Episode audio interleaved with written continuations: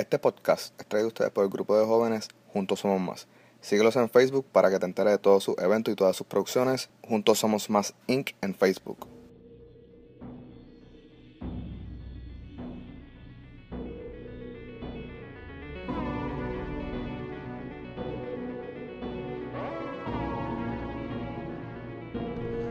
Saludos y bienvenidos a otro nuevo episodio de Al Momento de El único podcast de True Crime en español. El único, el único, no hay otro. He buscado y no quiero buscar. eh, y yo no estoy en la búsqueda de otro. eh, para así serme sentir que soy el único. Simplemente de verdad yo busco otro para simplemente compartir historias con esa persona y conocerlo. Y, mano, saber que hay otras personas como yo allá afuera. Y no lo encuentro, honestamente, si ustedes conocen de otra persona que tenga un podcast eh, en español de True Crime, porque en inglés, como siempre he dicho, hay 20.000. Eh, pero en español, etiquétamelo, escríbeme, dime, mira, encontré el podcast de True Crime en español, se llama tal.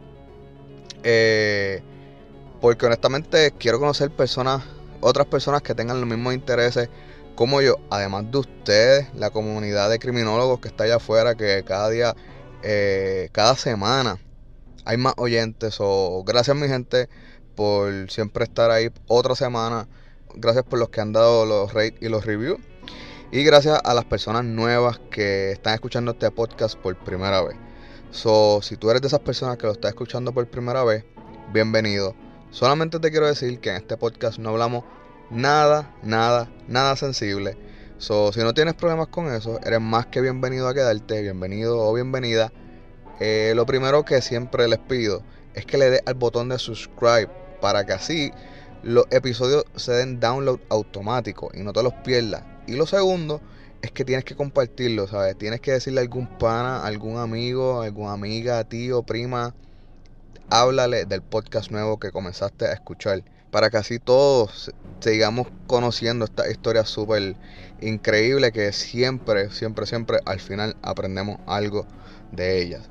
Y hoy no va a ser la excepción. Hoy yo vengo con una historia eh, que les quiero decir que es súper corta, porque honestamente no hay mucha información de este caso allá afuera. Pero a eso se debe que este caso sí cogió mucha información, mucho profile y cogió y fue súper conocido luego de los sucesos. Muy lamentable eh, que haya sido así, pero nos ha dejado un legado a través de, de, todos los años. Este, este, caso, este caso va para casi más de 20 años. So, nos ha dejado eh, un largo legado. Pero honestamente, como a mí me gusta escribir mis episodios, este caso pues no va a poder ser así. Porque no tenemos una historia pasada de este caso, ¿ok? Pero antes de entrar en caso, mano, quería hablarle de, de esta semana. Que, que, muchos suicidios de, de celebridades han, han, habido. O sea, este mes se han ido dos celebridades que se han asesinado. Eh, Anthony Bourdain y Kate Spade, la diseñadora. ¡Wow! ¿Qué está pasando? Eh, ¿Qué cosas más, más, más horribles está sucediendo? Eh, me recuerda mucho al episodio de Elisa Lam, eh, que fue una, un, el episodio, si no me equivoco, el 16 o el 17. Eh, wow, donde hice el llamado de que por favor le hablemos, ¿sabes? Si, si usted tiene alguna familiar, amistad, alguien que usted conoce que haya pasado por una situación similar, que tenga algún problema, alguna depresión, algo, por favor no lo deje solo, eh, siempre búsquelo, envíele un mensaje, déjele saber que, que, usted lo puede ayudar. Y si es usted el que está escuchando esto y usted tiene estos pensamientos negativos, hable, busque ayuda, eh, no, no, se sienta solo porque no está solo, ¿ok? Este, estos, asesina, estos asesinatos, no estos suicidios de estas celebridades. Eh, wow, mano, de verdad que, que, que, que lástima. Eh, porque hay muchas personas que honestamente lo admiraban y, y pues se le, se le fue un héroe. Se le fue un héroe y es lamentable. So, me gusta dejar como que ese pedacito de, de, granito de ayuda que yo pueda hacer allá afuera. Eh, por favor, si usted conoce de alguien o usted es la persona y se siente con pensamientos negativos o conoce a alguien que tenga esos pensamientos, pide ayuda, busque ayuda, dé ayuda. Ok, so nada, este, quería dejar eso allá afuera, ese granito de, ayuda que, que, pueda servirle a quien sea. Ok, so nada, mi gente, vamos a comenzar con el episodio de hoy. Como les dije, disculpen porque es bastante corto, no es un episodio como a mí me gusta redactarlo, pero es bien necesario que ustedes conozcan este episodio. So, aquí vamos, mi gente. Pero antes de comenzar con el episodio, sigan la página de Facebook del momento de para que vean las fotos y los videos que estoy subiendo a la página.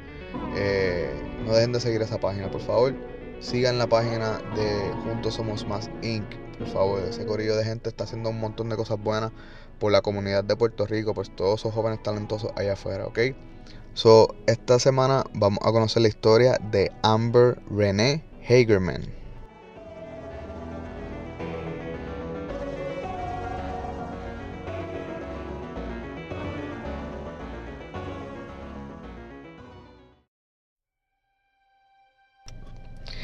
En la tarde de enero 13, 1996, la joven Amber, de 9 años, se encontraba corriendo bicicleta con su hermano menor de 5 años en el estacionamiento de un supermercado abandonado.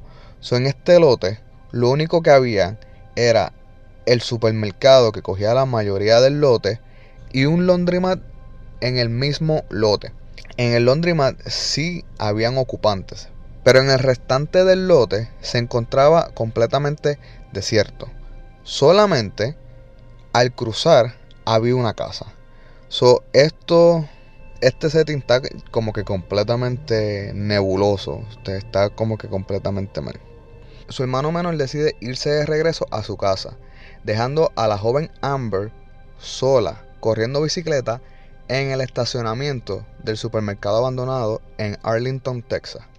La única persona testigo de este evento es un veterano retirado que vivía al cruzar de la casa, la única casa que estaba eh, eh, presente en, ese, en, esos alrededores, ¿ok?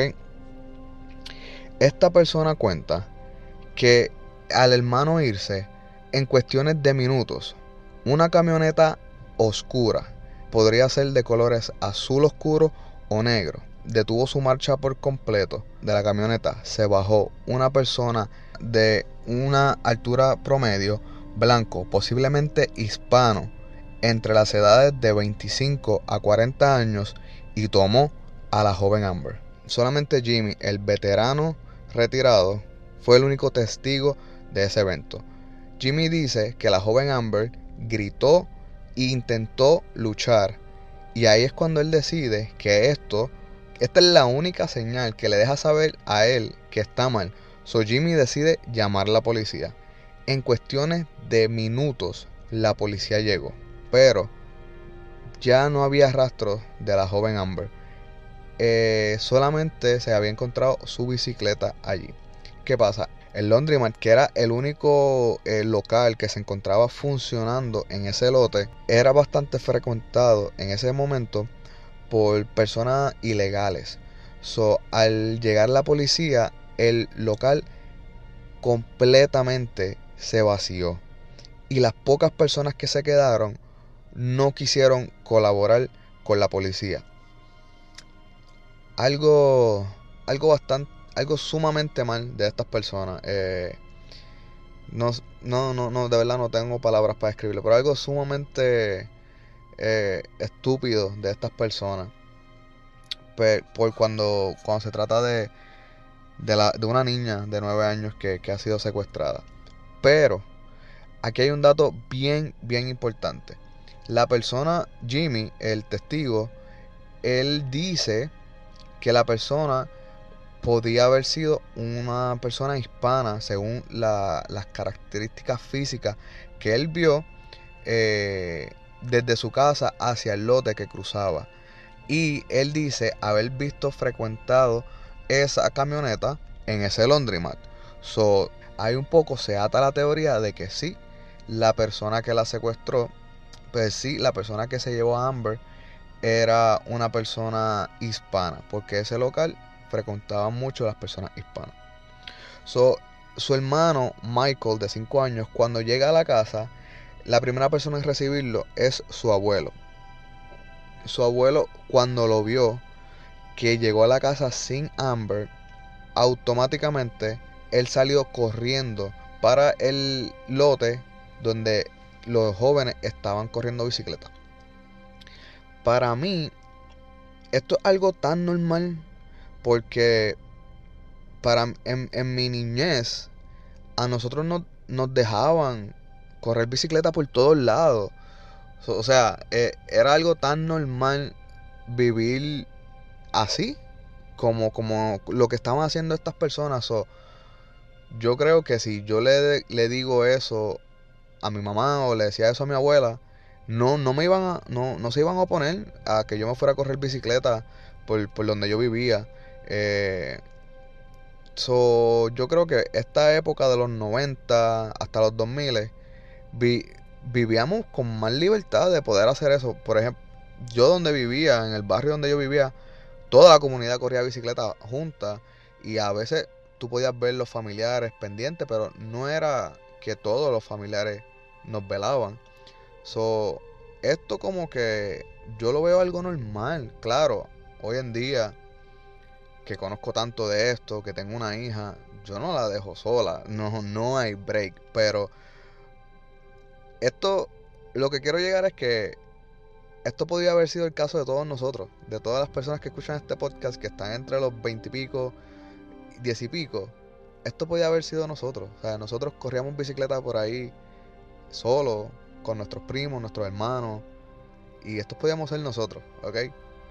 So, so el abuelo llega con Michael al lote donde estaba el supermercado abandonado. Y al llegar ya estaba la policía ahí. Y cuando él llegó y estaba la policía, él ya sabía que algo había pasado, que algo malo había pasado con la, la joven Amber. So, la policía actuó súper, súper rápido. Eh, con, este secuestro de, esta niña. So, Donna Watson y Richard, los padres de Amber, llamaron a las noticias. Las noticias contactaron al FBI. Estas personas tenían a toda la ciudad o el pueblo de Arlington buscando la joven. Día, noche. Estas personas corrieron millas para buscar la joven y no había ningún tipo de rastro de Amber. Y lo más escalofriante es que tampoco había ningún tipo de rastro de algún sospechoso. No se había visto la guagua, la camioneta que describió Jimmy, no se había visto. No, Jimmy tampoco pudo dar un, un reconocimiento facial accurate, eh, bastante acertado, que pudiera ayudar con, con, lo, que con lo que fue eh, la persona que él vio. Ok, algo que hizo Donna, la madre de Amber, en cuestiones de días de la desaparición de su hija, ella comenzó a visitar lo que eran los legisladores del estado de Texas. Y esto me acordó mucho al caso de, de Megan, de Megan Kanka, que si no me equivoco es el episodio 8. Esta mamá también comenzó, esta mamá comenzó a invadir las oficinas de estos legisladores, eh, pidiéndole de que fueran más fuertes en las leyes contra secuestradores y ofensores sexuales. Y ellos también, al igual que la familia Kanka, eh, lograron, pasar una ley eh, que se llama PASO, que se llama, por su sigla en inglés, que se llama People Against Sex Offenders.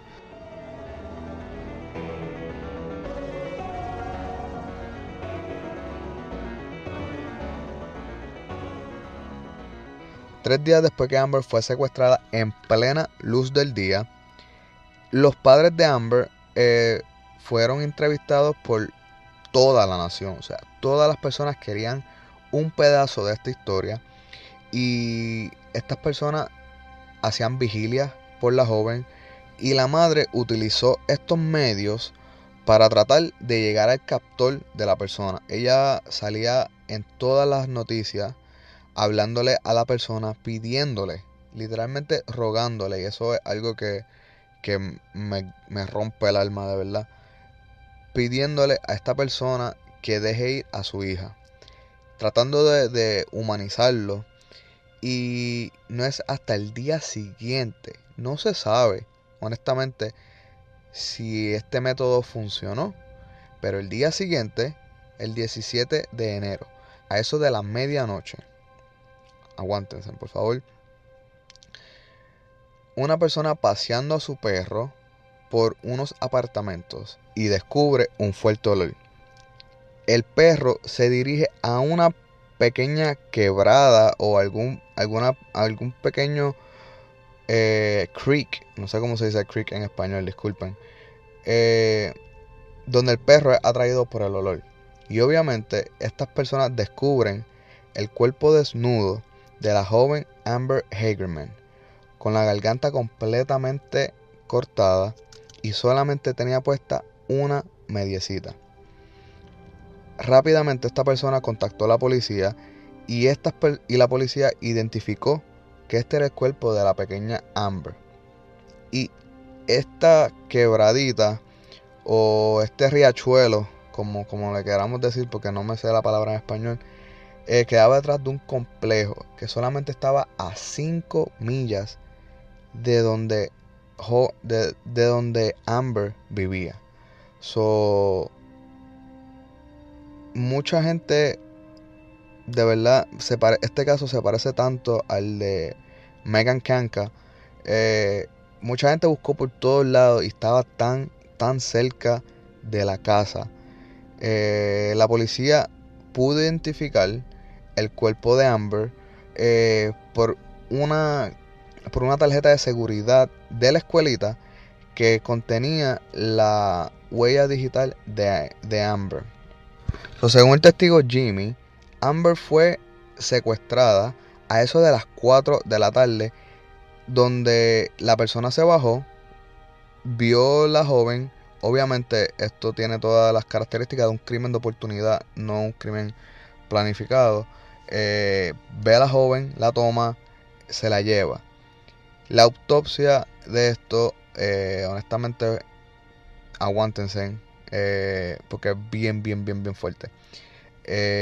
la autopsia dice que la joven Amber, por lo menos pasó dos días viva antes de haber sido asesinada. Eh, Amber durante su captura fue violada y luego fue asesinada por esta persona, eh, cortándole eh, el cuello. Amber fue luego puesta en, en, esta, en esta quebrada, en este riachuelo, con el propósito de que el agua se encargara de limpiar todo el ADN que Amber podía tener en su cuerpo de su captor. No solo eso, durante esos cuatro días hubo unas fuertes lluvias que hicieron que esta quebrada creciera en agua y no solo eso, sino también trayendo un montón, trayendo mucha, eh, lo que son tierras, ramas, eh, haciendo que esto mismo hiciera todo el, el labor de eliminar cualquier tipo de rastro de ADN, de fibra, de cualquier partícula que Amber pudiera, que el cuerpo de Amber pudiera señalar a quién era su captor. So, esto en el 96, ya aquí por lo menos tenemos un ADN no tan adelantado, pero que podemos, que podíamos utilizar para dar con, con la persona que, que secuestró a Amber. Ok, so honestamente no, tenemos nada, ni una pista de quién pudo haber sido esta persona. Eh, sí, el FBI hizo un profile y el FBI dice que esta persona había hecho esto antes, que había tenido la experiencia de haber hecho esto antes y de que sí, fue de hecho un crimen de oportunidad.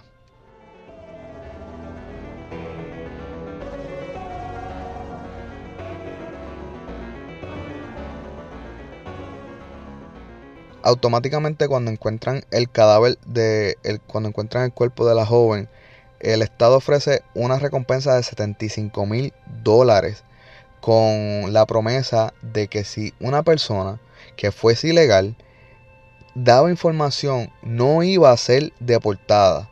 Porque como les dije eh, probablemente las personas que pudieron haber visto algo se encontraban eh, en el laundromat ese donde la gente lavaba su ropa y la gran mayoría de esas personas o esos clientes eran inmigrantes o eh, el Estado les prometió no ser deportados y aún así nadie, nadie dio ni, un, ni una pista ni intentaron reclamar la recompensa eh, de esto.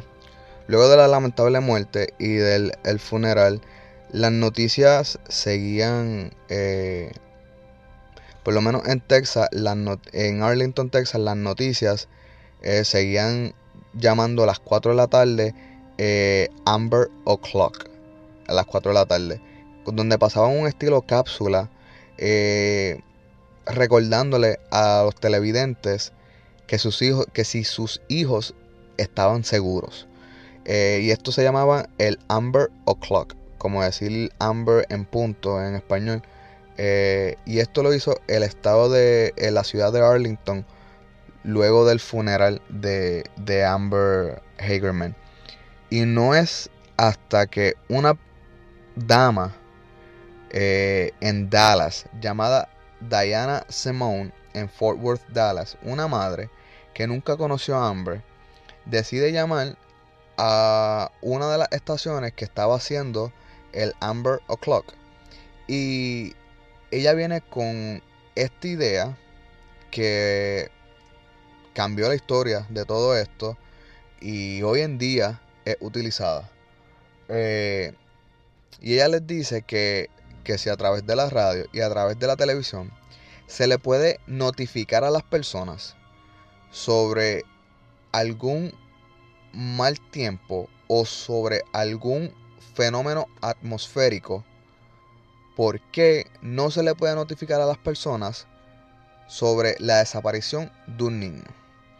Y es en ese preciso momento cuando Diane Simone les da la grandísima idea de crear el Amber Alert.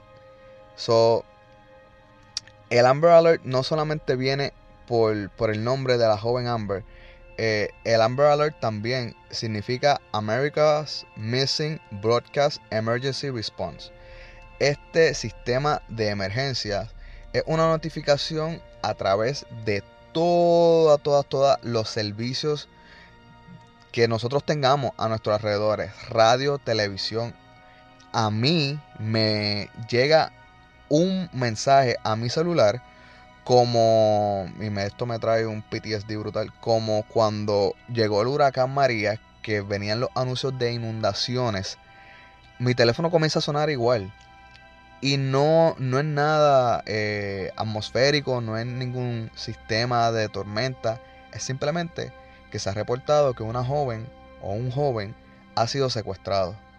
Y yo decidí hacer este caso porque yo llevaba guiando varias veces por un mismo billboard donde decía la misma joven desaparecida. Y a mí se me apretaba así el pecho y decía, coño, que, mano, que, que, fucking lamentable, que, que, que rabia.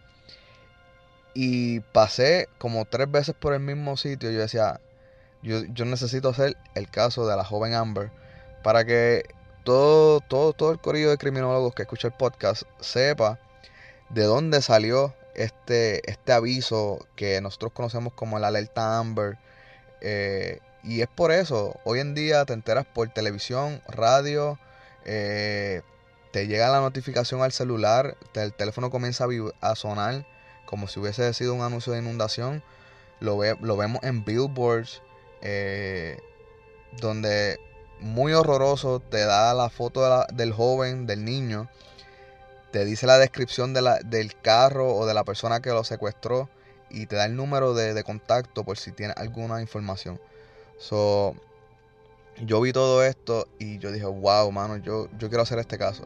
Y todo eso se lo debemos a la dama um, Diane Simone, que fue la que dijo, mira, si ustedes notifican cuando viene un huracán, cuando viene una tormenta, cuando pasa un terremoto, un tornado, porque ustedes no pueden notificarle a, a toda la nación que hay una persona desaparecida y así podemos evitar esto. So, esta persona de verdad súper visionaria vio, vio súper, súper más allá.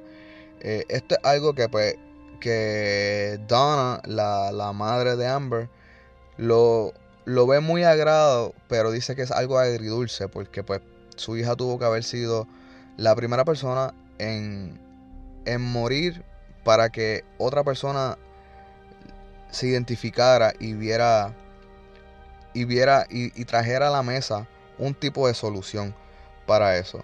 So, esto es algo bien, bien, bien raro. Eh, de verdad que ella pues, haya tenido ese sentimiento. Porque obviamente no es la primera niña que, que es secuestrada y asesinada. Pero sí fue la que marcó una gran diferencia en la historia de estas personas. Eh, al momento de hoy hay una cifra súper, súper, eh, que yo no podía creer, de personas desaparecidas. Eh, pero esta cifra la voy a dividir en personas, en, la voy a dividir en sus categorías para que sepan por qué la cifra es tan alta.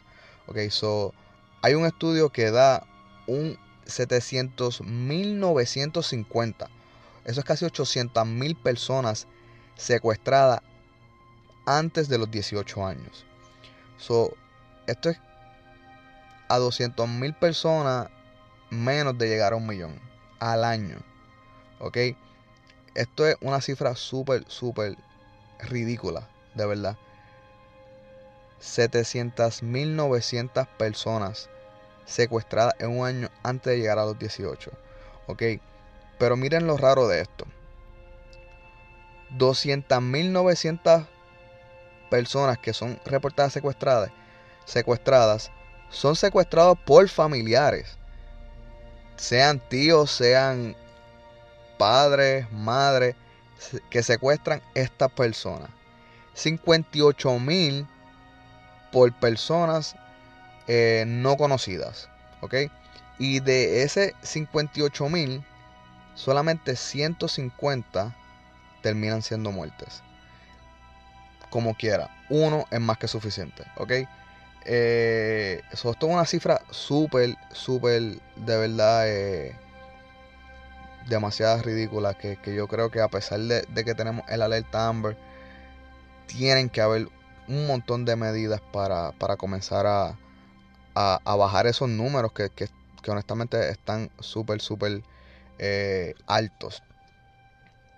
Eh, hay una página súper, súper eh, importante que se llama el Charlie Project. El Charlie Project aproximadamente tiene 10.000 casos sin resolver de personas secuestradas. Esta, esta página web es sin fines de lucro, simplemente recibe información.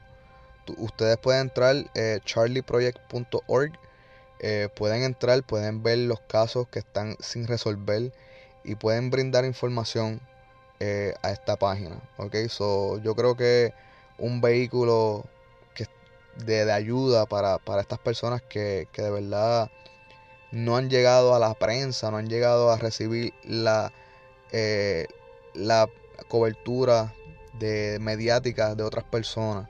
So, honestamente, Charlie Project tiene un montón, montón de personas desaparecidas que, no han llegado al mainstream, como, como que no, quiero usar esa palabra, pero es la más adecuada, eh, de otras víctimas para recibir ayuda, ¿ok?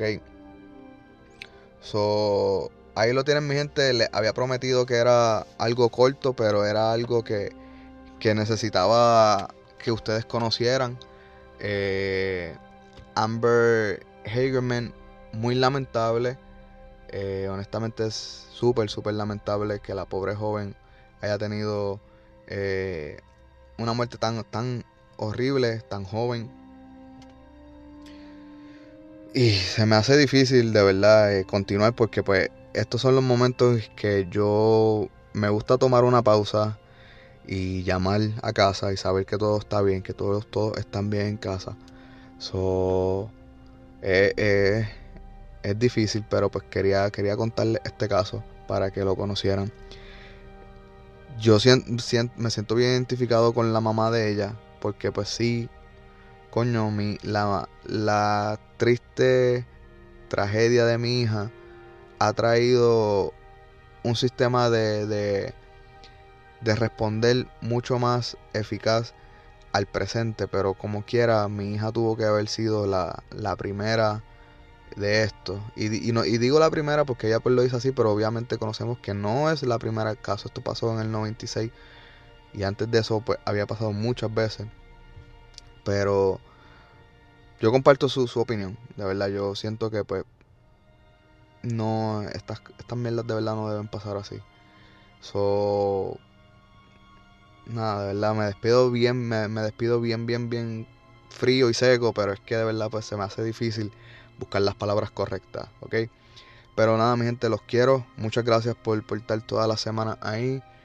Ya mismo vamos al episodio 20, que para mí es un logro súper, súper grande. Eh, gracias. Compartan el episodio y gracias por estar ahí otra semana más, ¿ok? So, nos vemos la semana que viene en otro episodio del momento de, ¿ok? Y recuerden, como siempre nos damos cuenta, siempre es que menos tú piensas que es o simplemente nunca sabemos, como en el caso de Amber. Súper triste final porque no, no tuvimos esa satisfacción de que atraparon la persona, ¿ok? So, se cuidan mi gente y nos vemos la semana que viene.